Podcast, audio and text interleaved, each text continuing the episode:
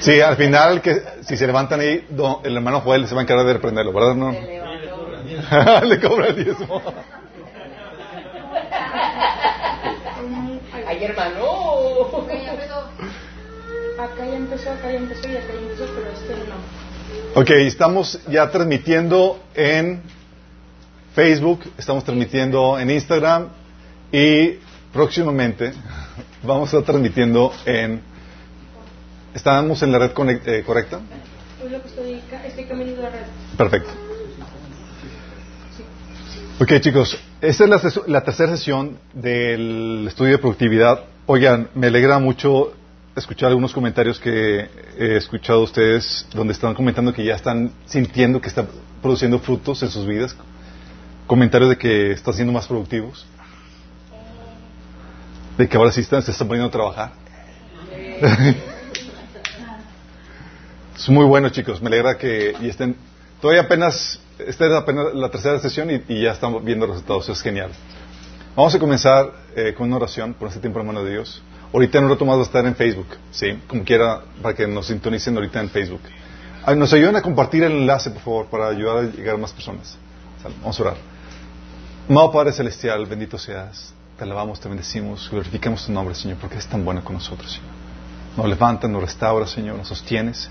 Y ahora queremos pedirte, Señor, que sigas transformando nuestras vidas por el poder de tu palabra y tu Espíritu Santo, Señor. Que vengas, nos llenes, que implantes tu palabra en nuestros corazones para que produzca el fruto que tú deseas en nuestras vidas, Señor. A través de mí, corre cualquier deficiencia, Señor, y te ruego que despejes el ambiente espiritual, Señor. Que la luz, Señor, prevalezca sobre las tinieblas. Te lo pedimos en nombre de Jesús.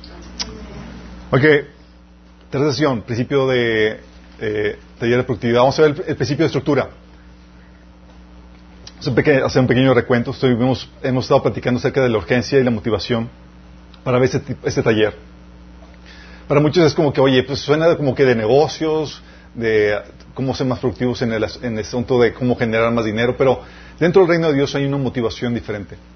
Dentro del reino de Dios hay una urgencia de ser productivo y altamente eficiente, no porque queramos producir más dinero, sino porque la Biblia dice que Dios se glorifica en que llevamos mucho fruto.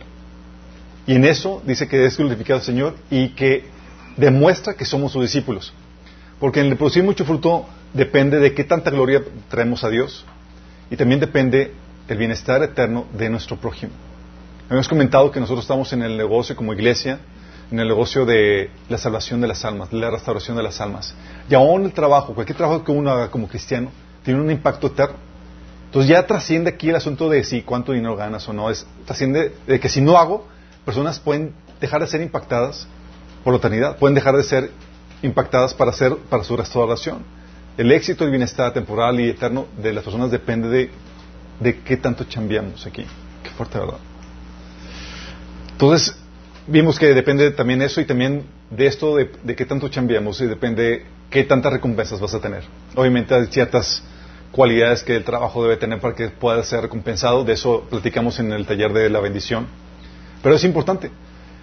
Estuvimos platicando la parábola de las minas, de cómo todos los tres siervos recibieron la misma cantidad, pero uno produjo 10, otro 5 y otro nada.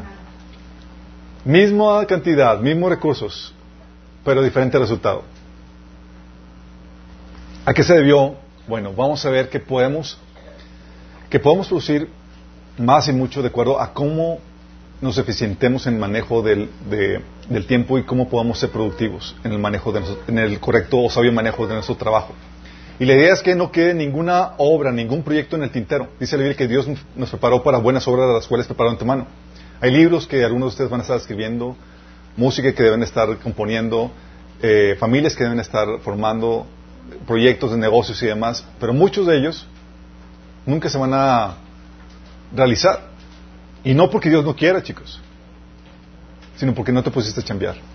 De hecho, por eso dicen que el lugar más rico del planeta es el banco. No, no es el banco.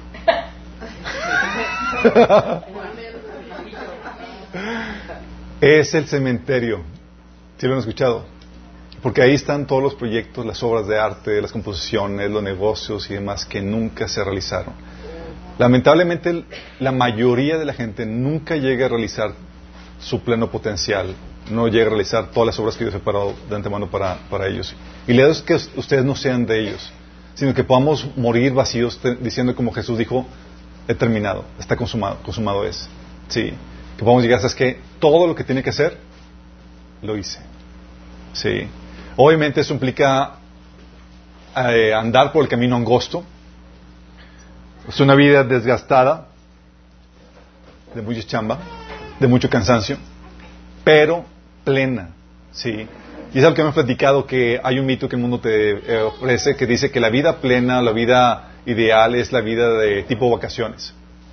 Y la vida plena, de acuerdo a la Biblia, es una vida de mucha chamba, de mucha friega, ¿sí? Y es genial, chicos, porque es en la chamba y demás donde está la gloria. Habíamos puesto el ejemplo de la, de la mujer virtuosa, ¿se acuerdan? Que es alabada. Y tú lees las características y es una, una mujer bien chambeadora. Sí.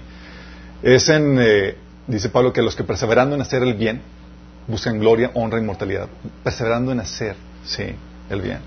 Entonces, es la idea que, que podamos vivir todas esas buenas obras que Dios preparado en mano. Y vimos el principio del compromiso la vez pasada, de cómo tú te, te debes de poner estándares de trabajo para producir lo que te has propuesto. ¿sí? Así como vimos eh, eh, en las parábolas de los talentos que, oye, ¿por qué, ¿por qué produjo uno más y otro menos y demás? De acuerdo a lo que uno se proponga. ¿sí? Y hay un compromiso autoimpuesto donde tú aceptas el llamado, el propósito de Dios para tu vida, la visión de lo que tú visualizaste que puedes hacer para Dios y estás comprometido o estás seguro de que Dios se va a cuenta de eso. Tienes un compromiso con, el llamado de Dios. Y eso te obliga a cambiar, aun cuando nadie esté detrás de ti. Es un compromiso autoimpuesto. Ese, ese, ese compromiso autoimpuesto te lleva a ponerte y establecerte metas para ti mismo de lo que quieres lograr. Tú te pones tus propios estándares. Ese, ese es el nivel de liderazgo que uno debería aspirar a tener. ¿sí? Es el que, por ti mismo, sin que nadie te obligue, adquieres compromisos con la demás gente. Ah, sí, nos vamos el próximo martes, vamos a tener estudio. Y nadie te impuso, nadie te dijo nada, nadie te lo delegó. Tú te comprometiste. Sí. Pero también es el compromiso delegado donde te dejas reclutar. ¿Sí?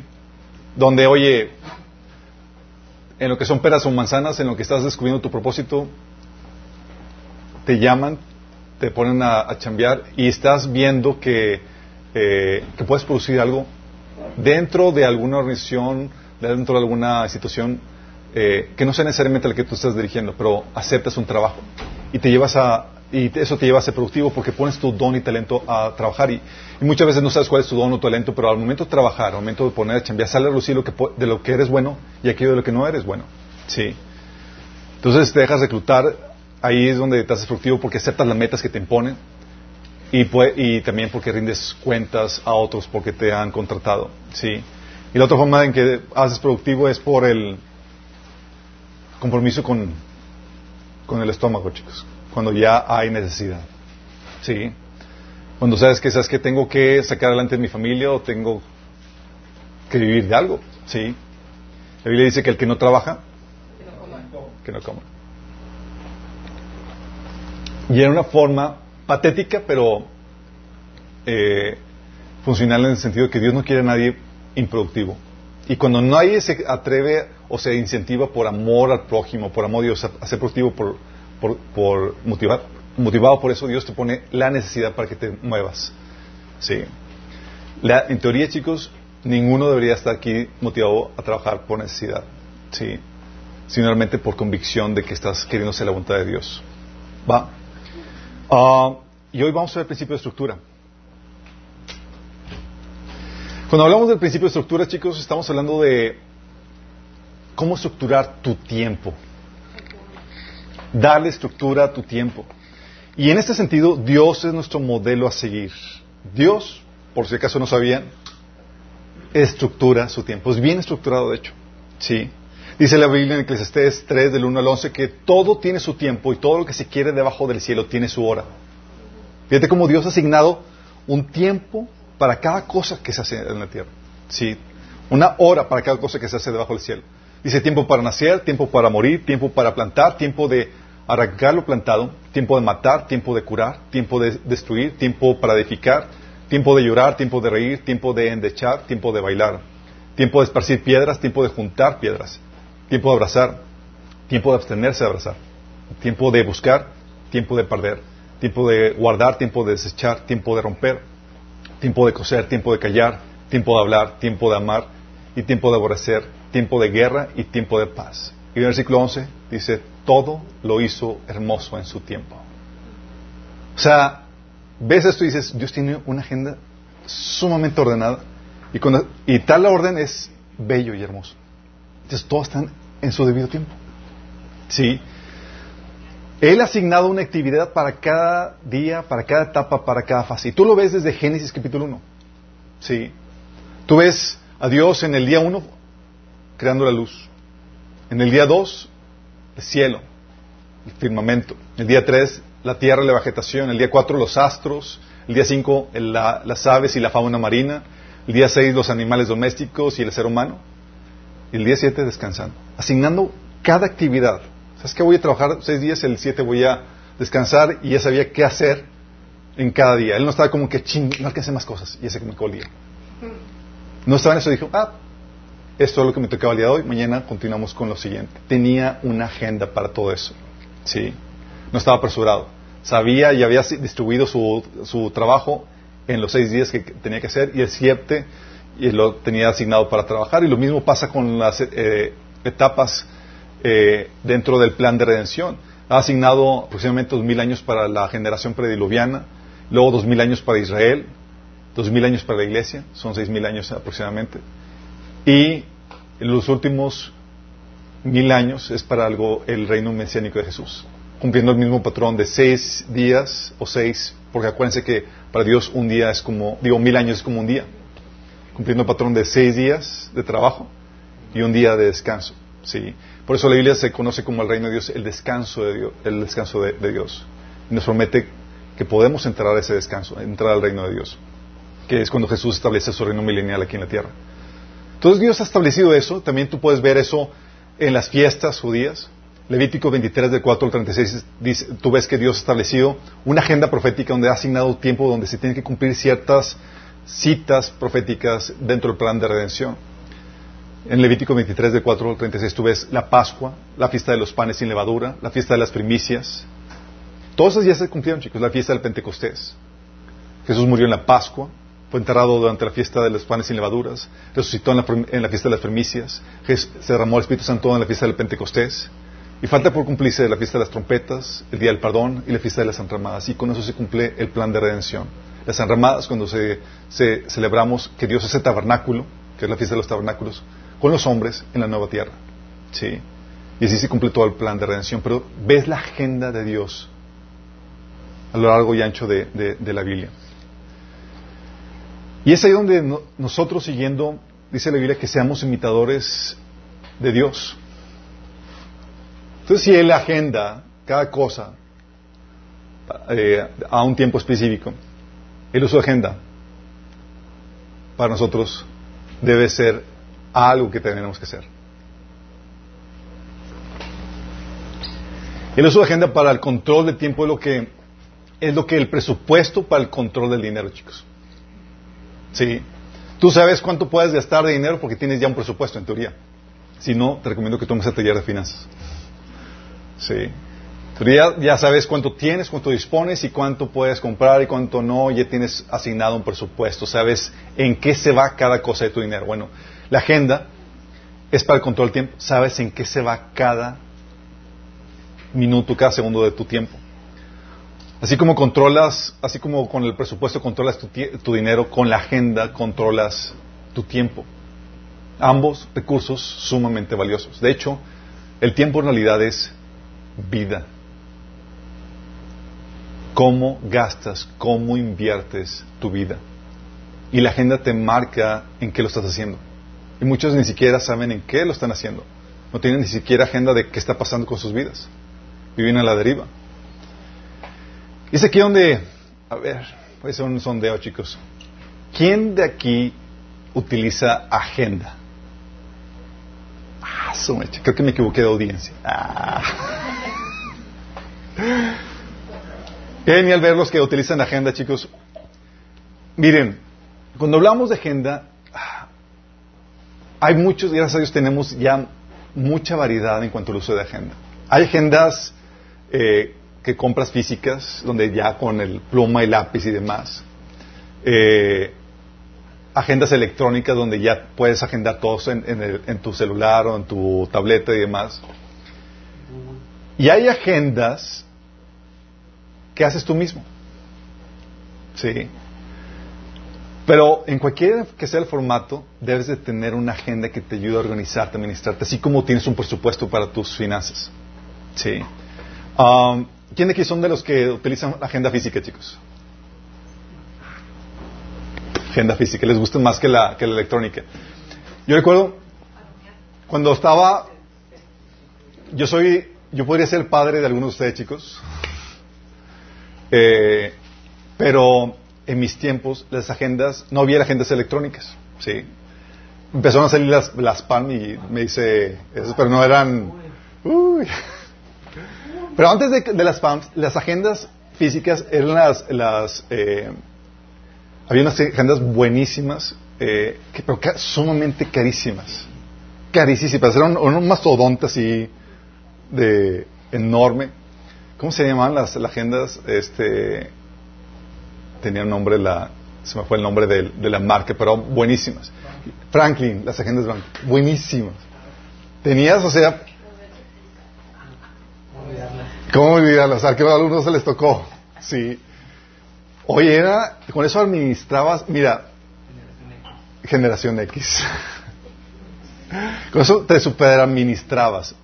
Pero yo, obviamente, no podía hacerme de una agenda de, de esa magnitud porque estaba la, te costaba un ojo de la, de la cara. Sí. Pero no hay excusa para no administrarte. ¿Sabes lo que hice? En Word hice mi propia agenda. Recuerdo, estaba en la universidad y me y la encargolé y toda la cosa y esa agenda la haces a tu medida y demás y tenía todo ahí sumamente agendado. Recuerdo que un maestro de liderazgo lo vio y me invitó a dar una, clase porque no he visto a alguien que estuviera que hiciera su propia agenda. ¿sí? En cualquiera que, sea la forma, el uso de la agenda, chicos, va a tener que ser una, herramienta indispensable para que puedas ser productivo. Sin ello, tus probabilidades de ser productivo son muy bajas. Sí. Necesitas una agenda para el control de actividades. ¿Cuándo te toca hacer tal o cual actividad? ¿Qué? ¿A qué hora? Actividades son las... Y cuando hablamos de actividades, chicos, estoy hablando de las cosas que puedes prever, típicamente habituales y que puedes agendar de antemano.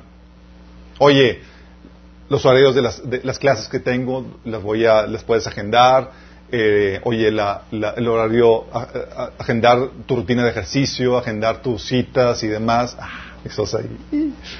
De mis esposa de las que utilizan eh, la agenda física. Yo la verdad me mudé a la agenda electrónica, es fabuloso. Sí. No más no. Es genial porque a donde quiera que vayas, una computadora más, se sincroniza, tienes todo a la mano. Porque la física tienes que llevarla a donde sea, sí, porque si no se te... y no hay respaldo en ese sentido.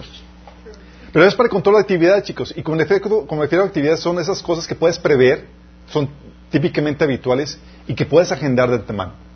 Sí. Hay actividades habituales que puedes realizar. Bueno, esas actividades, para darle estructura a tu tiempo, tienes que enumerarlas y asignarles un tiempo en la agenda. Es como si haces un presupuesto oye, todos los gastos que tengo del año, y ya les asignas un presupuesto, les asignaste un dinero para que cubrir esas necesidades. Lo mismo pasa con las actividades con la agenda. Tienes que enumerar todas las actividades, asignarles un tiempo en tu agenda. Hay muchas actividades virtuales que por no ser ese enumerar, chicos, se nos olvidan. Igual que el presupuesto, ¿te ha pasado? Que ya a final del año se te olvidó agendar, de presupuestar el predial. Y ah, Todo estaba muy bien y se me olvidó el predial, la tenencia y demás. A principio de año. Es a principio de año, es cierto. pero tienes que llegar ya con el dinero listo para cubrirlo. Sí.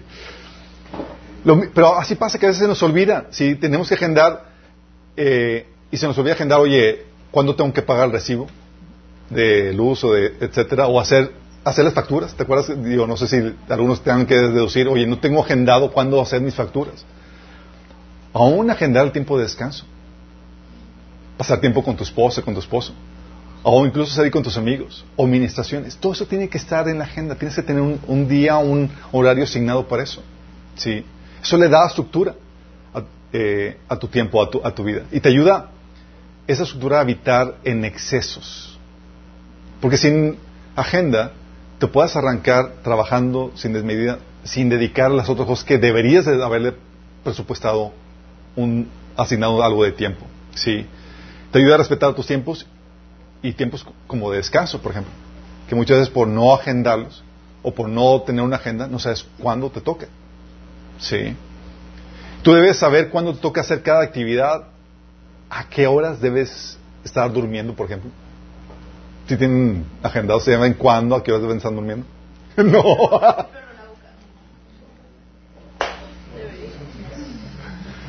¿A qué horas deben estarse levantando? ¿A qué horas deben estar comiendo, trabajando? Deben tener la agenda ahí, chicos. Y debes tener también el tiempo estimado que dura cada actividad.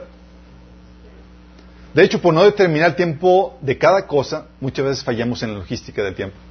Debes saber cuántas horas debe estar, cuántas horas debes estar durmiendo, cuánto tiempo debes aproximadamente estar asignando para recoger tu cuarto, tender tu cama, etcétera. ¿Por qué? Porque vas a, vamos a ver ahorita, saber cuánto tiempo le asignas a cada cosa te va a ayudar con la flexibilidad. Si no sabes cuánto, no se puede hacer movimientos. Y aparte, lo requieres el tiempo para poder saber exactamente, saber cuánto te estás retrasando, cuánto o cuánto tiempo vas por adelante. ¿sí? Y asignar correctamente eso.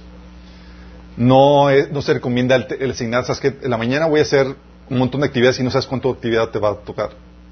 ¿Sí? Es, tienes que saber cuánto se espera de cada actividad.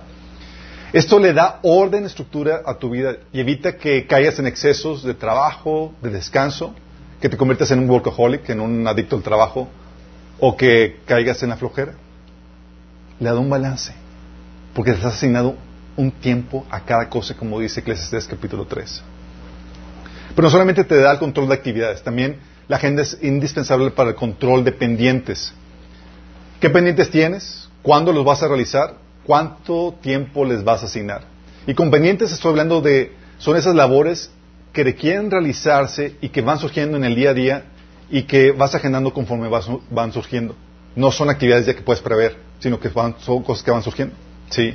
Esas típicamente giran alrededor de las actividades programadas. Oye, sé que tengo que hacer comida. Está asignado, pero tengo que ir a comprar el pollo, tengo que ir a comprar los insumos. Y eso son, lo vuelven los pendientes.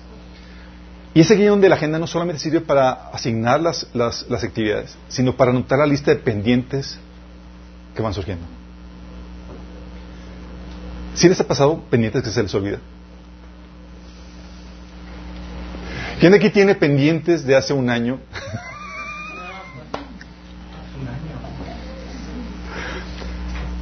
¿Quién de aquí, chicos, les ha pasado que dices, ah, me voy a acordar? Porque en el momento, sabes que es algo muy urgente, muy importante, y dices, no, pues me voy a olvidar. y de repente, a la vuelta de la esquina, tenía algo que, un pendiente, y se te va la Sí. No eres el único. Suele pasar. Hay pendientes que se pierden, y todo por no anotarse, por no, tener, no llevar la agenda. Sí. Y es ahí donde a los pendientes tienes que anotarlos, tienes que organizarlos y tienes que asignarle un tiempo. Sí. Un tiempo idóneo para realizarlos. Y es ahí donde llega la clasificación de las actividades pendientes. Hay muchas actividades que van a demandar nuestra atención durante el día, durante nuestra vida, chicos. Pero tenemos que atender primero lo más importante. Y la Biblia enseña que hay rango de prioridades. Y tú ves eso cuando Jesús habló de la situación con Marta y María, ¿se acuerdan? Que dice en Lucas 10 del 38 al 42 diciendo, durante el viaje a Jerusalén Jesús y los discípulos llegaron a cierta aldea donde una mujer llamada Marta los llevó, los recibió en su casa. Su hermana María se sentó a los pies del Señor a escuchar sus enseñanzas, pero Marta estaba distraída con los preparativos para la gran cena. Entonces se acercó a Jesús y le dijo, Maestro, ¿no te parece injusto que mi hermana esté aquí sentada mientras yo hago todo el trabajo? Dile que venga a ayudarme. Y el Señor le dijo, María, anda, ve a ayudarle a tu hermana. No seas floja, hay que ser productivos. Le dijo al Señor, mi apreciada Marta, estás preocupada, tan inquieta con tantos detalles. Hay una sola cosa por la que vale la pena preocuparse. María la ha descubierto y nadie se le quitará. Prioridades, chicos. Es que hay muchas cosas que demandan tu atención, muchas cosas que puedes hacer, pero es que tengo que terminar esto, tengo que hacer esto. No siempre vas a tener a Jesús ahí visitándote. Se puede, todo lo demás puede puede relegarse a un segundo plano. Lo mismo Jesús dijo, ¿se acuerdan cuando con las ofrendas? Que cuando llegó la mujer que estaba eh, eh, derramó el perfume sobre, sobre Jesús y le estaba le eh, inundó todo eso y fue un perfume carísimo. Y dice Judas Iscariote que, oye, debe, eso se pudo haber vendido y dado a los pobres. Y Dios dijo, no, hay prioridades, no siempre voy a estar con ustedes. Sácame provecho ahorita. Sí. Prioridades. Y en eso, chicos, tú tienes que ver, oye, hay un montón de cosas que puedes, que demandan tu atención. Pero una sabia estructura de pendientes, una sabia asignación pendientes es saber clasificarlos correctamente. Y es ahí donde entra la importancia, el cuadrante de distinguir entre lo importante y lo no importante, lo urgente y lo no urgente. ¿Sí han visto ese cuadrante anteriormente, verdad? Salud típico en el manejo de, de del tiempo. Este cuadrante es, el que te ayuda a saber qué darle prioridad. Oye, ¿por dónde comienzo? Porque te pasa, hay un montón de cosas que están demandando tu atención y sabes ni siquiera por qué empezar. Bueno, si comienza por lo que es importante y urgente, eso es lo que hay que hacer ahora. Son asuntos de crisis que tienes que resolver, problemas apremiantes, proyectos que tienen fecha de entrega, deadlines. Para luego eh, está el asunto que es importante pero no es urgente. ¿sí? Ese se puede agendar para, ah, ¿sabes que Lo agendo para hacerlo más a rato, después. ¿sí? Son cosas importantes como la planeación, la prevención, cuestiones de estrategia que puedes hacer pero con mayor tranquilidad después. Pero también está lo urgente que no es importante, que lo ideal sería delegarlo. ¿Sí? ¿Quién más puede hacerlo por ti? Y eso incluye interrupciones de diversas índoles como chats, correos, llamadas, cuestiones inmediatas que surgen que requieren tu atención. Y muchas veces accedemos a resueltas porque se resuelven rápido. Sí. Ah, algunas, incluso algunas reuniones o informes. Pero también están las que son, no son urgentes ni son importantes. Y esas son trivialidades, son pérdida de tiempo, y esas son para o para que las elimines o las asignes a tus tiempos libres de ocio. Sí. Muchos no las van a asignar. Pero es así, esto te ayuda a saber cómo clasificar los pendientes que tienes. Sí. Y es aquí donde no solamente tienes que clasificar los pendientes para saber por cuál comenzar, tienes que encontrar un tiempo idóneo para cada actividad. Tiempo idóneo, chicos. Para el necio, cualquier tiempo es bueno. ¿Tiene lista de pendientes? Ah, pues X, con que comencemos. No es así, chicos. Sí. Juan 7.6 te pone un ejemplo. Jesús dice, para ustedes cualquier tiempo es bueno. Pero el tiempo mío aún no ha llegado. La diferencia entre la gente que estaba en el mundo y dice, ah, pues cualquier tiempo es bueno. Y Jesús, no, no, no. Aplicando discernimiento, todavía no llega mi tiempo. Porque no solamente se trata de agendar, sino de discernir el tiempo idóneo de las cosas. Dice Ecclesiastes 3.1 que todo tiene su momento oportuno. ¿Cuál es el mejor momento para hacer tal actividad? Juan 9.4 dice, me es necesario hacer las obras del que me envió entre tanto que el día dura. La noche viene cuando nadie puede trabajar. Fíjate Jesús aquí decidiendo, ¿sabes qué? Hay un tiempo idóneo para el trabajo y es durante el día. La noche se acaba. Entonces tengo que cambiar ahorita que se puede. Y tú tienes ejemplos con esto y te voy a dar ejemplos personales de, esto, a lo, que, me refiero. Recuerdo cuando, eh, saben los que, a los que no sepan, eh, comencé como agente seguros y para un agente seguros que se dedica a las ventas, el tiempo es todo. ¿Sí? ¿Cómo gestionas tu tiempo? Va a determinar qué tanto vas a producir. No es como la cuestión administrativa que, ah, pues si me eficientizo mi tiempo, puedo tener tiempo libre.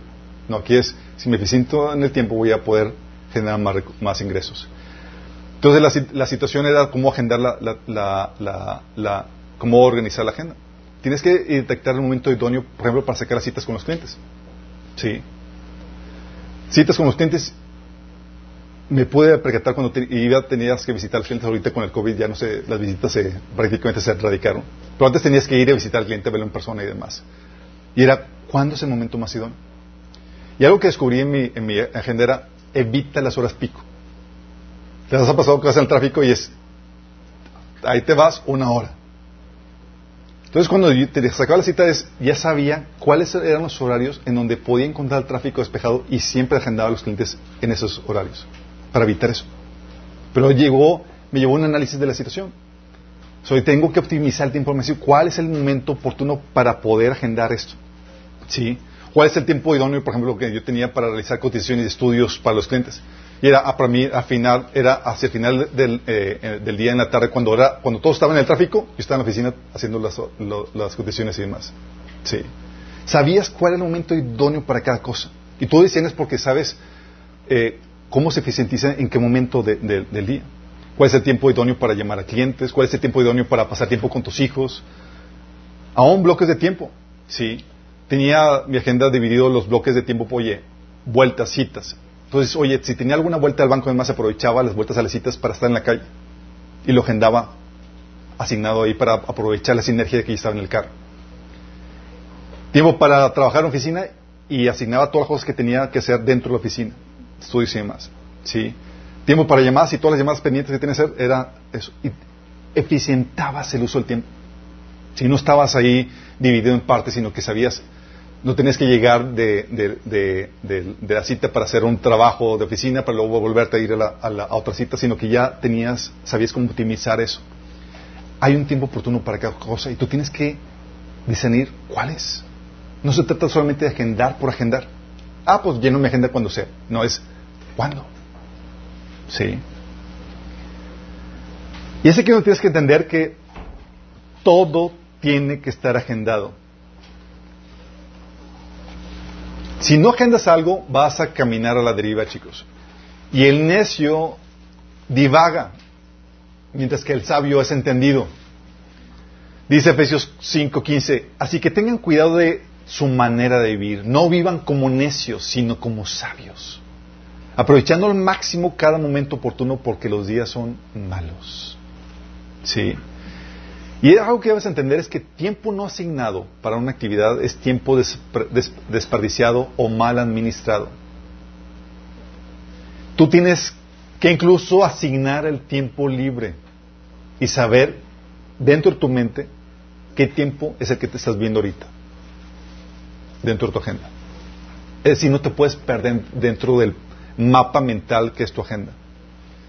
Debes saber lo que tienes que realizar de hecho, dice la Biblia en, en Primera Crónicas 12:32, dice acerca de los hijos de Isaacar, 200 jefes y todos sus parientes bajo sus órdenes. Eran hombres expertos en el conocimiento de los tiempos que sabían lo que Israel tenía que hacer. Fíjate, dice, expertos en los tiempos que sabían lo que tenían que hacer, sabían el tiempo de cada actividad, sabían lo que Israel tenía que hacer en cada actividad.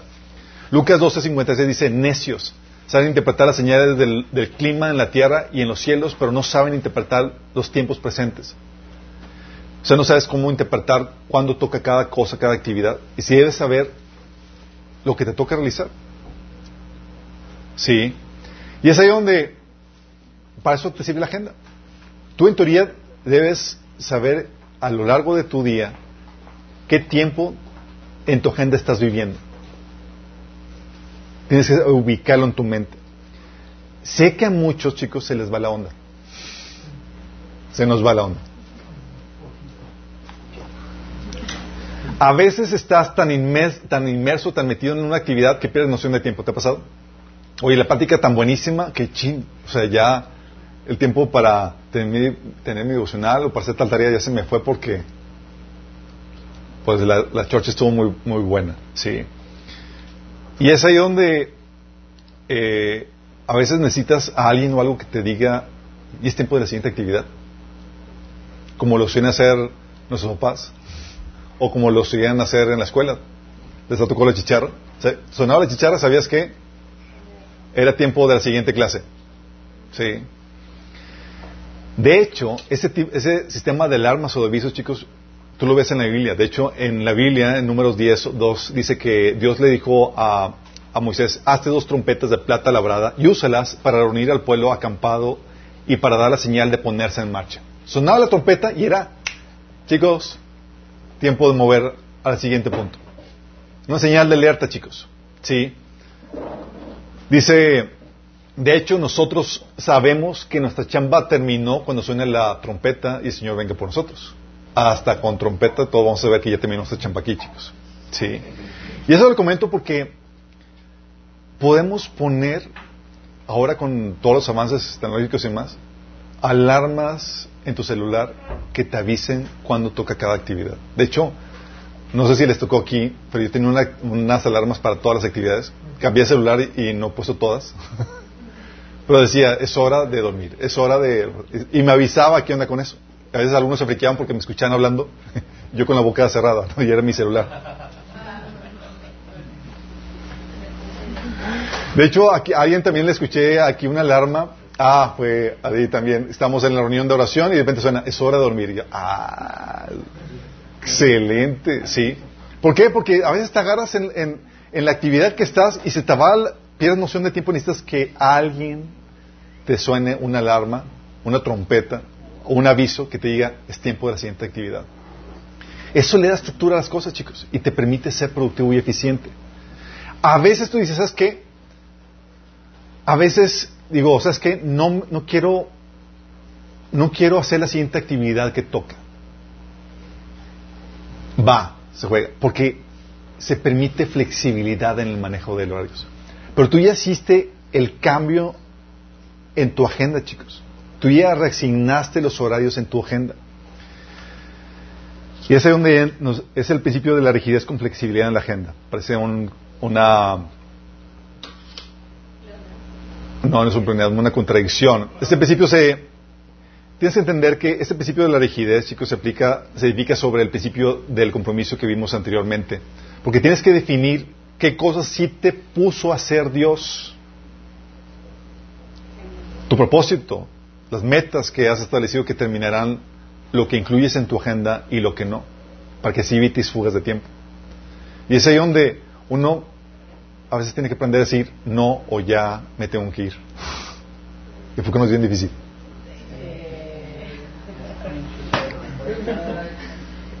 Mira, se hace fácil, chicos. Ese es el chu inicial, es, difícil.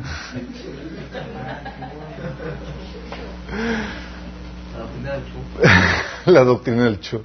Pero tienes que aprender a decir que no, o hasta aquí, ¿sí? Y eso implica morir de ti mismo, o, o a veces uno no quiere cortar a la gente, pero tienes un presupuesto limitado. Y no puedes vivir como rico en el sentido de tiempo, chicos. ¿Sí? ¿Sí me explico? A veces decimos, ah, pues yo tengo, puedo gastar el tiempo como yo quiero. No, no, no, no, no puedes gastar el tiempo como tú quieras. No eres rico en ese sentido.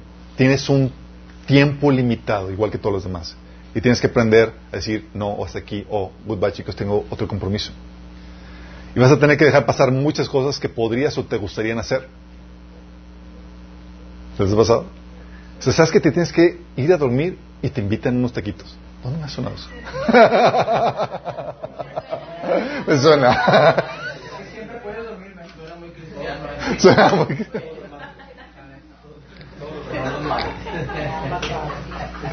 Sabes que mañana tienes una administración tienes que levantar temprano, pues dices, ya visualizaste los taquitos. ya hace hambre. Pero muchas tienes que dejar de ir esas oportunidades. Sí. Jesús, chicos, no perdía el tiempo en cosas que no tenía que ver con su tarea. Estaba tan enfocado en su, sabía su propósito, sabía las metas que tenía que alcanzar, y cualquier cosa que se desviara de eso era un no, y cortaba. Y llevaba gente demandando su atención a diferentes actividades que no tenían que ver con su propósito, con su, con su agenda, chicos. ¿Se acuerdan el episodio cuando llega el hermano con Jesús, Dice en Lucas 12 del 13 al 14 que uno de la multitud le pidió, maestro, dile a mi hermano que comparta la herencia conmigo. Hombre, dijo, replicó Jesús, ¿quién me nombró juez o árbitro entre ustedes? O sea, en mi agenda no hay tiempo para eso. Pero tengo un tiempo para una enseñanza que tiene que ver con mi propósito. Le dan un propósito. Sí, le dan la enseñanza. Pero que, o sea, básicamente los mandó a volar, chicos. Porque no tenía que ver con su propósito, con sus metas. Dijo, no chicos, no me, no me presto para eso, tengo mi agenda de tiempo limitado. ¿Sí? Y es ahí donde tienes que a veces decir no. Pero cuesta a veces, porque uno quiere, quiere congraciarse con la gente o quiere quedar bien con la, con la gente. Pero Jesús lo hizo y tenemos que aprender a hacerlo también nosotros. Y aunque Jesús dijo que no, también sabía ser flexible, chicos. ¿Se acuerdan el episodio cuando hizo uno Jesús una excepción? ¿Qué episodio? La cirofenicia. Dice en Marcos 7, del 26 al 29. Jesús partió de ahí y fue a la región de Tiro. Entró a una casa y no quería que nadie lo supiera, pero no pudo pasar inadvertido. De hecho, muy pronto se enteró de su llegada una mujer que tenía una niña poseída por un espíritu maligno, así que fue y se arrojó a sus pies. Esta mujer era extranjera, cirofenicia de nacimiento, y le rogaba que expulsara al, demonio que tenía su hija. Deja que primero se sacien los hijos, explicó Jesús. Fíjate la, la agenda que tenía establecida. Primero, casi Israel. Y después, los demás. Y tenía la agenda bien firme y era, no vas a mover eso. Sí. Dice, porque no está bien quitarle el pan a los hijos y echárselo a los perros. Sí, señor, respondió la mujer, pero hasta los perros comen debajo de la mesa las migajas que dejan los hijos. Fíjate cómo le persuadió, señor, no estoy pidiendo que te desvíe de tu propósito, no es una migajita. ¿Qué, qué, astucia es la mujer, en serio. Que dijo, por haberme respondido así, puedes irte tranquila, el demonio ha salido de tu hija. Ahí te va la migajita.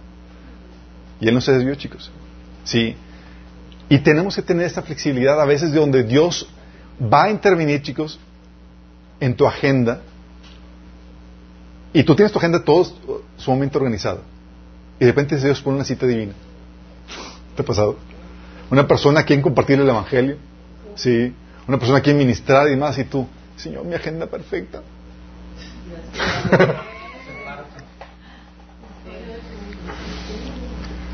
Pero es ahí donde juegas con, cuando tienes la agenda ya organizada, tú ya en tu mente y en la agenda puedes mover las actividades. Tenías agendado otra actividad de administración tal día, mueves y reemplazas o recorres las actividades, chicos.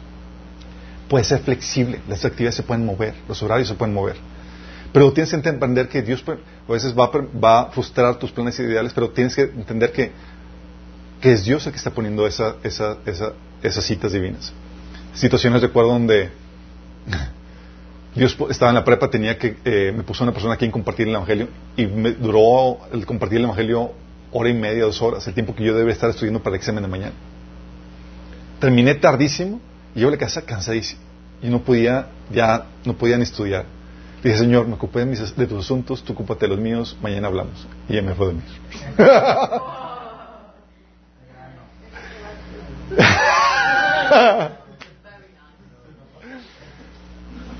Al día siguiente, es que quieres entender que Dios te ayuda a multiplicar el tiempo. Sí, al día siguiente recuerdo, pues tenía dos. Yo me dijo, bueno, tengo una hora antes del examen libre, voy a estudiar, la biblioteca, estudio una hora antes. Una hora no es suficiente, pero dije, que Dios me ayude a optimizar el tiempo. Y estaba estudiando, estaba viendo, estaba en la biblioteca con otro amigo eh, estudiando ahí los problemas matemáticos que íbamos a presentar. Y llega otro chavo de, que había tenido el examen una hora anterior. Me dice, eh, con quedada así bien triste, me dice, ay, no hombre, me fue muy mal el examen. Yo, ¿por qué? Dice, es que venía este tipo de problemas. Y eso no los hemos visto.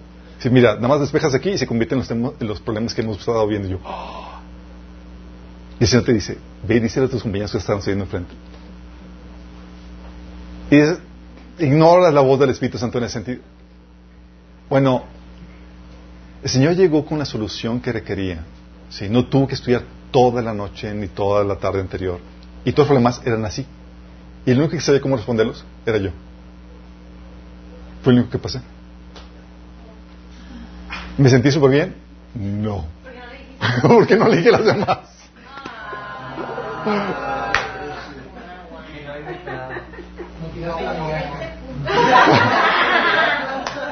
No tiré la migaja, exactamente. Pero si se dan cuenta, Dios te ayuda a multiplicar el tiempo cuando le asignas, cuando sabes discernir cuándo es Dios el que está irrumpiendo tu agenda. Hay veces donde es el enemigo y tienes que saber cuándo cortar. Pero hay administraciones y demás que no puedes postergar y es, ok, Señor, y asigna esto y el Señor, como te lo comento por experiencia propia, te ayuda a multiplicar el tiempo, te ayuda a ser eficiente con eso. Sí. Y es ahí donde tienes que entender que en la flexibilidad el orden de los factores no altera el resultado. Oye, tú de primero tenías asignado el tiempo para con tus hijos en la tarde. Tuviste el tiempo con ellos en la mañana. Sí, moviste tu agenda, fuiste flexible, pero ya sabes, puedes ser flexible solamente cuando le has asignado un tiempo a cada actividad y sabes cuándo moverla. Sí, así me pasa a mí mucho. Por las administraciones y demás pendientes, a veces tengo que ser muy flexible y sé, que tengo dos horas que pasar con mis hijos. Y es, a veces lo muevo en la mañana, a veces en la tarde, pero tengo asignado eso. Sí. Oye, me desvelé con administraciones. Ah, bueno, le comí al tiempo, administración, al tiempo de administraciones que tenía al día siguiente. Entonces le corto eso. Y se recorre el horario. Pero aprende a ser flexible. Pero esa flexibilidad solamente es posible cuando ya estás organizado. Sin eso, tú no sabes qué moviste, ni qué sigue, ni cuánto tiempo le tienes que restar a la siguiente actividad. No sabes qué onda contigo. Tú vas viviendo de forma reactiva, de acuerdo a los pendientes que te van llegando. Sí. Y la idea es que no seas así. Que seas tú proactivo, no reactivo. Sí. Y es facilísimo cuando están las agendas en celular, porque tú puedes, si tienes ya agendado eso, puedes con el dedo así arrastrar la actividad y le mueves del lugar y se reacomoda todo maravilloso. Nada más tienes que borrar y tachar y tal cosa. Pero se puede, sí. Y es ahí donde también, dentro de esta. Dentro de esto, tienes que entender algo cuando vas haciendo la agenda. La agenda se va perfeccionando. ¿Por qué? Porque añades, vas añadiendo actividades y tiempos que al inicio no, no, los tienes contemplado. ¿Te ha pasado que haces tu agenda y ching, se te olvidó esto, se te olvidó aquello? Ah, no contemplaste aquello. Sí. Y es normal que se te pasen cosas. Pero conforme te van viniendo la mente, tienes que irles anotando. Todo tiene que estar por escrito, chicos. Y también vas perfeccionando los tipos de cada actividad. ¿Creías que, el eh, que la media hora asignada al devocional familiar era suficiente? Y resulta, por ejemplo, en mi caso, ya había asignado media hora de devocional familiar. No había contemplado que mis hijos estaban una media hora en espabilarse y el baño. Era como que, adiós media hora. Ok, ya sé entonces qué onda con eso, le aumentamos el presupuesto y recorremos otros, otras actividades, sí. No cometas el error, un error que cometí, que fue el antier, de agendar actividades de tiempos desconocidos en una agenda sumamente saturada. Oye, me hablan, me hablan de que, oye, vamos a recoger tal material. Dije, oye, me hablaron a las seis, digo, que vamos a recoger a las seis. Dije, ah, pues, ¿qué tanto se puede tardar en recoger material? De seis, yo tengo una cita a las ocho y media con mi esposo para un programa de, de, de Last Moments en español y tenía una, otra cita a las diez para un programa de, de radio que me van a, que me van a entrevistar. Dije, pues dos horas más que suficiente, pues ¿qué tanto? Ja. Seis. 7, 8, 9, 10, 11, casi 12, 5 horas. Porque no sabía exactamente qué onda con eso. Sí. Le quedé mal a mi esposa, le quedé mal al, otro invitado y me tenía sorry. Porque no sabía cuánto tiempo iba, no sabía, era alguna actividad nueva y la agendé un día saturado. Sí. Cuando no sabes eso, tienes que aprender eso. Y también se recomienda que cuando vas a asignar, chicos, dejes márgenes de tiempo. Porque si no vas a estar, para evitar el que se, te sature tanto. Así es más, añades un poquito de flexibilidad entre, entre actividad y actividad. Obviamente, vas a, cuando tienes la agenda, algo que va a pasar es que vas a aprovechar los tiempos muertos. ¿Saben qué pasa con tiempos muertos? Tiempos que podrías estar haciendo otras cosas también. Sí. Eh, al tener el registro de todas tus, todas tus tareas, va a surgir el tiempo que tienes disponible y vas a evitar fugas de tiempo. Hoy tengo tantas actividades y tengo que acomodar todas esas actividades en esta agenda limitada de tiempo. Vas a saber qué tienes que hacer. Y es ahí donde empiezas a ser creativo con eso, chicos. ¿Sí les ha pasado que a veces donde llega un tipo de, saturamiento donde no sabes, donde el tiempo, eh, tu, tiempo de lectura bíblica, por ejemplo, dices, no sé, o sea, no tengo tiempo para leer la Biblia, de tan saturado que estás en una racha, en rachas así. Recuerdo que una amiga me, me decía que estaba pasando por ese tipo de cosas donde tenía que levantarse a las 4 de la mañana para trabajar, mantener a sus hijos y demás. Y se quejaba con el pastor, es que pastor no tengo tiempo para, para leer la Biblia. Y le platicaba todo su horario y dice, no, no tengo. ¿Les vas al baño? Sí. Llévate la Biblia. Solución. sí. Encuentras ahí el tiempo para saber cómo acomodar cada cosa. Sí. Yo recuerdo cuando estaba trabajando en, lo, en el proyecto de, de lo de, de seguro.com como, como gente, yo tenía que trabajar en, en, la estructuración del negocio y aparte sacar citas y demás, pero no, no, no tenía el tiempo suficiente. Entonces, la, el tiempo que yo utilizaba para sacar citas era el tiempo de, de travesía de un lugar a otro. Iba manejando iba llamando y prospectando. Era para mí mi tiempo de, de, hacer eso. Sí. Tú puedes, por ejemplo, avanzar, muchos me han comentado, en el discipulado en sus trayectos. Oye, es un tiempo donde podría considerarse muerto. Ahí puedo aprovechar para incluir algunas tareas que tengo que hacer. Sí. Llamadas pendientes, avanzar el discipulado, etcétera. Sé que a muchos es frustrante porque quisieran estar tomando notas y, anotaciones y demás. Vamos a ver el otro principio, que es el principio de la muerte del, ideal, que te ayuda. Eso viene después. Pero pero muchas veces tienes que, por la agenda limitada, morir ese ideal y acomodarlo donde puedas. Sí. Yo recuerdo que tenía eh, una racha muy intensa. Yo tenía asignado que tenía que hacer media hora de ejercicio y a veces no podía. Entonces estábamos, estábamos en la, recuerdo, estaba en la universidad y tenía media hora de hacer ejercicio y a veces me encontraba llegando al salón y haciendo ejercicio ahí en el, en el salón mientras que nadie me veía para cumplir con mi horario. Sí, lo que comenzaba la clase. Sí, bien raro. Pero así tú aprovechas eso, sí.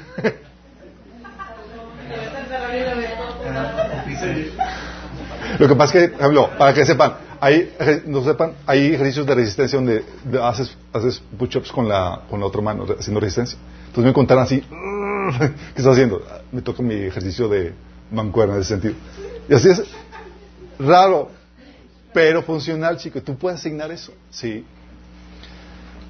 Eh, la idea es que tú sepas cómo asignar eso y acomodar todas esas, cosas, todas esas cuestiones, todas esas actividades. Pero no puedes hacerlo si no sabes, no tienes el listado de actividades y el, visualizado el tiempo que tienes.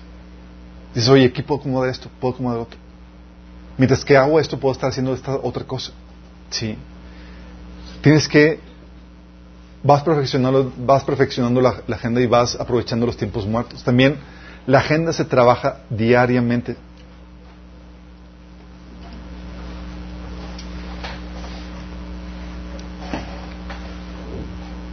Me congeló esto. Ahí está. La agenda se trabaja diariamente, es un asunto de hábito.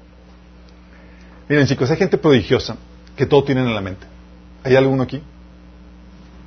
Ah.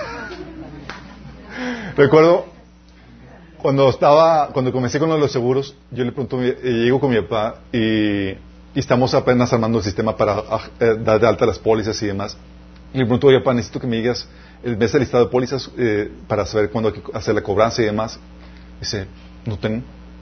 ¿Y cómo haces para organizar la cobranza y demás? Lo tengo aquí, conozco a todos los clientes y más. Yo, ah, es un mecha. Digo, eso está bien intenso. Y era a punto de que él sabía qué onda con, o sea, sabía qué onda con cada cliente, qué póliza tenía y cuándo tenía que hacer la cobranza y más. Aquí en la yo, no inventes, digo, no llego tanto. Sí. Hay otros que requerimos agenda. Y entre más actividades y más diversas, más necesario el uso de la agenda. Y ese es donde tienes que entender. La agenda se va trabajando diariamente. Durante el día vas anotando todo pendiente que va surgiendo. ¿Sí? ¿Sí te ha pasado que dices, ah, Chito, voy ahora por ti? ¿No lo notaste? Seguramente no oraste. Típico que pasa. recuerdo que así, llego la noche y yo tenía que orar por alguien. Alguien le había dicho que iba a orar por él. ¿Y alguien enfermo o no? Y bye. ¿Y todo por qué? Por no anotarlo. Y yo ahorita ya no hay excusa. Sí. Oye, tienes, puedes tener una libreta contigo o puedes tener tu celular donde puedes anotar todo eso. ¿Les ha pasado, verdad, chicos? ¿Sí? Entonces vas durante el día anotando los pendientes que van surgiendo. No los, los anotas en tu mente. Vas tachando durante el día lo que vas haciendo y vas viendo lo que va faltando. Eso durante el día. Pero también se recomienda que desarrolles el hábito de al final del día o al inicio del siguiente día, antes de cualquier actividad, tachar los pendientes realizados y evaluar el trabajo realizado al final del día. Reasignar los pendientes de actividades que quedaron pendientes para el siguiente día. Cosas que no terminaste, que llevarán más tiempo. Y así vas reorganizando tu agenda en el día a día. Sí. Y aún antes de, iniciar, antes de iniciar la semana, se recomienda que revises las actividades que tienes durante la semana a hacer. ¿Por qué? Porque típicamente les ha pasado que por no revisar la agenda te pescan de sorpresa.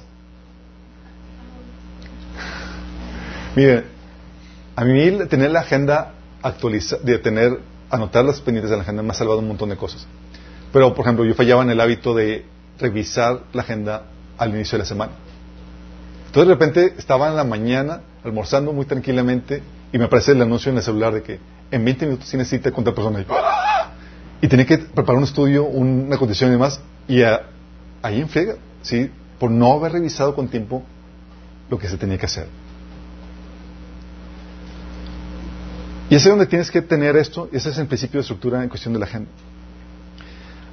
Hay improductividad, chicos, hay caos, hay estrés por la desorganización ante la falta de estructura. Falta de paz, angustia, lloro que de dientes, producto del desorden interno. ¿Te ha pasado que te has perdido en el tiempo? De que, o sea, como que estás así con, ya no sabes ni qué sigue, ni qué estás haciendo. Te vino un imprevisto y se te fue la onda de que, ok, antes de eso, ¿qué estaba haciendo? ¿Qué, iba a hacer? Atendiste a una cosa urgente, abriste un, un paréntesis y, ya ni te acuerdas ni qué era lo que estabas haciendo antes, fuera de este paréntesis. ¿No sabes la gente? Sí. Pero muchas veces también sucede que nos agobiamos porque no sabemos si tenemos lo que se requiere para completar la tarea que se nos ha asignado.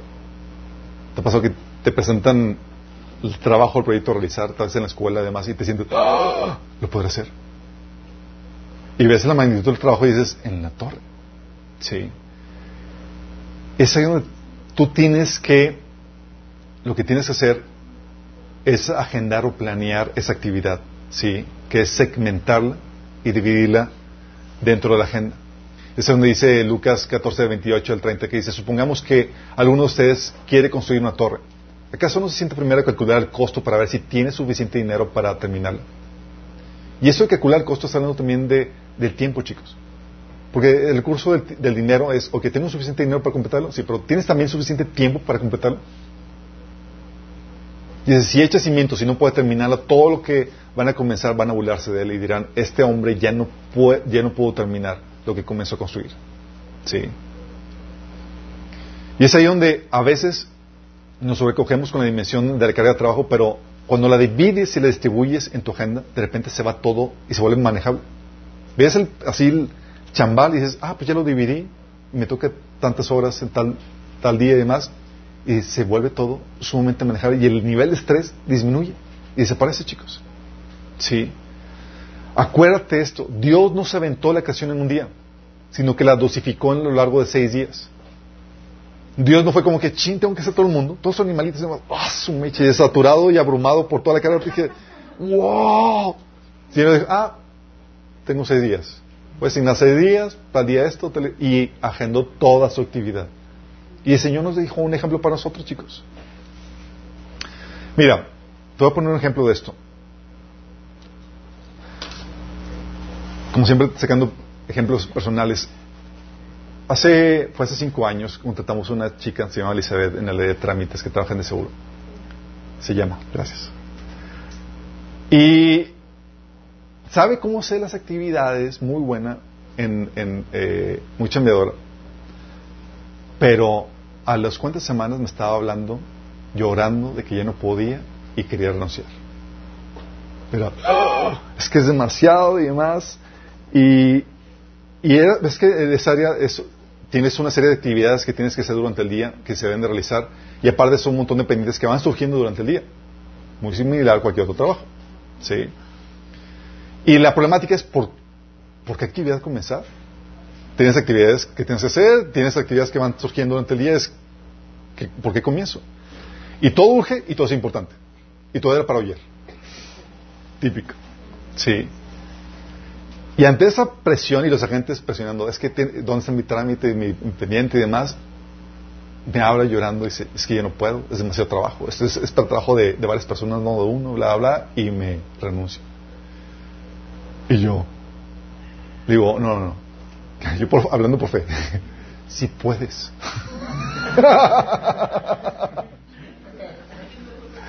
tu problema es un problema nada más de organización. Pues sí, ¿verdad que sí, Señor?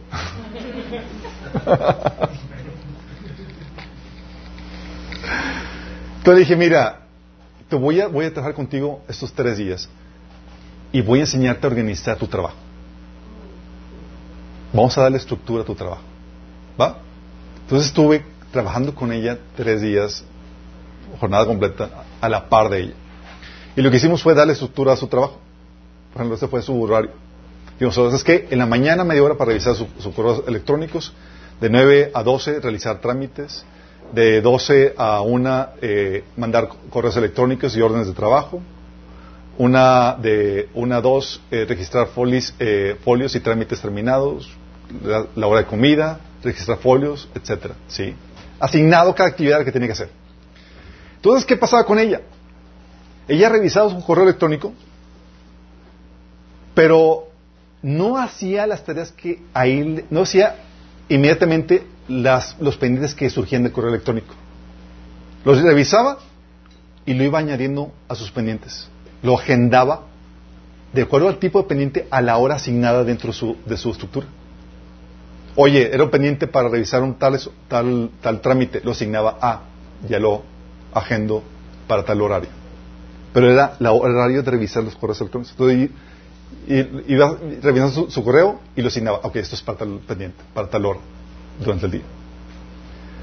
Y ella encontraba, encontramos el momento idóneo para cada actividad. Por ejemplo, el seguimiento de trámites lo hacía hacia el final de la jornada, ya cuando no, no podía ingresar más trámites. Entonces, ¿sabes qué? Ya, ya se terminó, porque los trámites se podían ingresar hasta las 4 de la tarde, vamos a revisar el estatus. ¿sí? Y no hacía las cosas cuando la gente se lo pedía, a menos que fuera algo urgente sino en el horario que ella tenía asignado para dicha actividad. Por ejemplo, revisar el estatus de un trámite y ya sabía cuándo tenía que hacerlo. la gente decía, oye, me urge. Y pusimos una cláusula de que cualquier cosa urgente iba con costo, costo extra para los agentes. Entonces ahí se definía si era meter urgente o no. ¿Y qué pasaba? Se resultó que el trabajo se eficientó tal punto que hasta le sobraba tiempo por saber cuándo asignar cada cosa. No iba a tal visión de, okay, ahorita reviso y ahorita hago tal cosa, sino que sin nada, tiempo de realizar trámites. Me concentro solamente en revisar. Siente tiempo para revisar el estatus de todos los trámites. Y concentraba en todo eso. No iba picando aquí y allá, sino que asignaba un tiempo para cada cosa. Lo que ella decía que se iba a tardar, que requería varias personas, una sola persona. Se volvió productiva.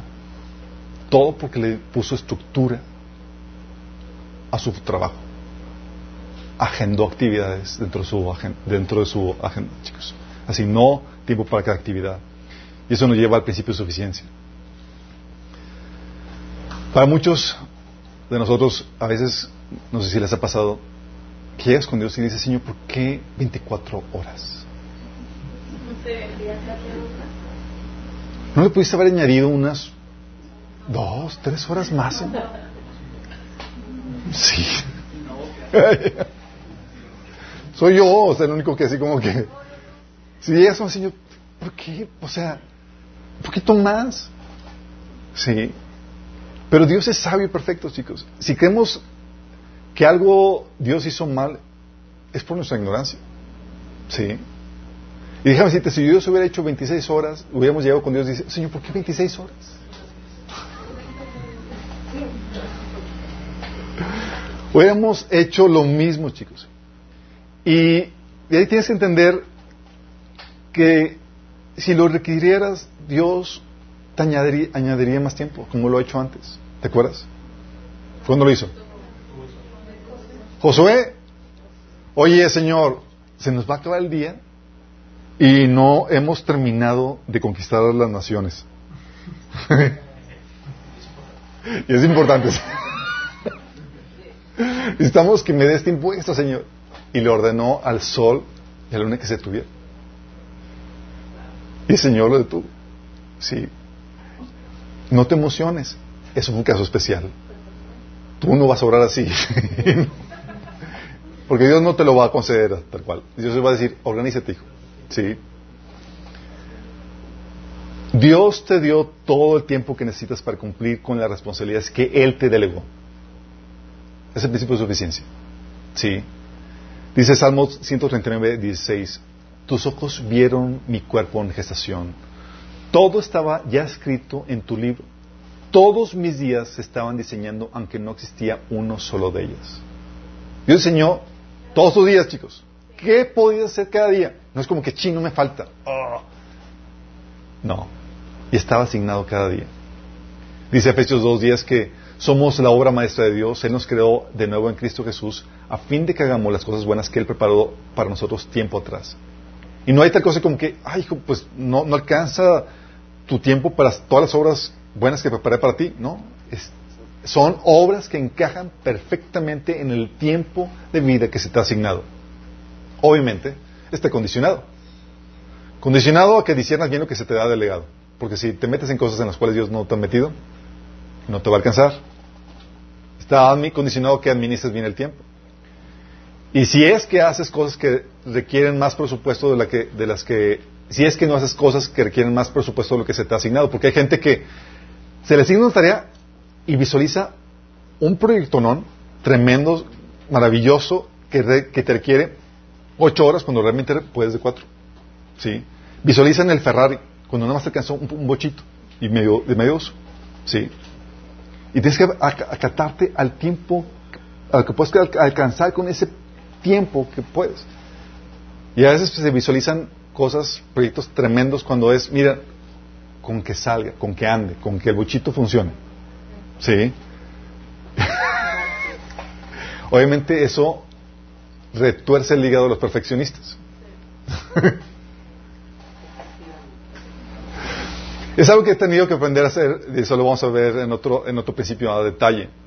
Pero es algo que he tenido que aprender a hacer. Es, mi esposa y yo nos mediamos entre ella, es la, la que tiene la ideal, lo ideal, lo que puede hacer, y para mí es, amor, tenemos nada más esto, es el bochito, no el Ferrari y nos tenemos que eh, complementar en ese sentido. ¿sí? El problema es que no sabemos optimizar y administrar los recursos. ¿sí? Muchas veces declinamos ofertas de servicio porque pensamos que no tenemos tiempo. Cuando en realidad el problema no es la escasez de recursos. El problema es que no aprovechamos bien el tiempo que Dios nos ha dado.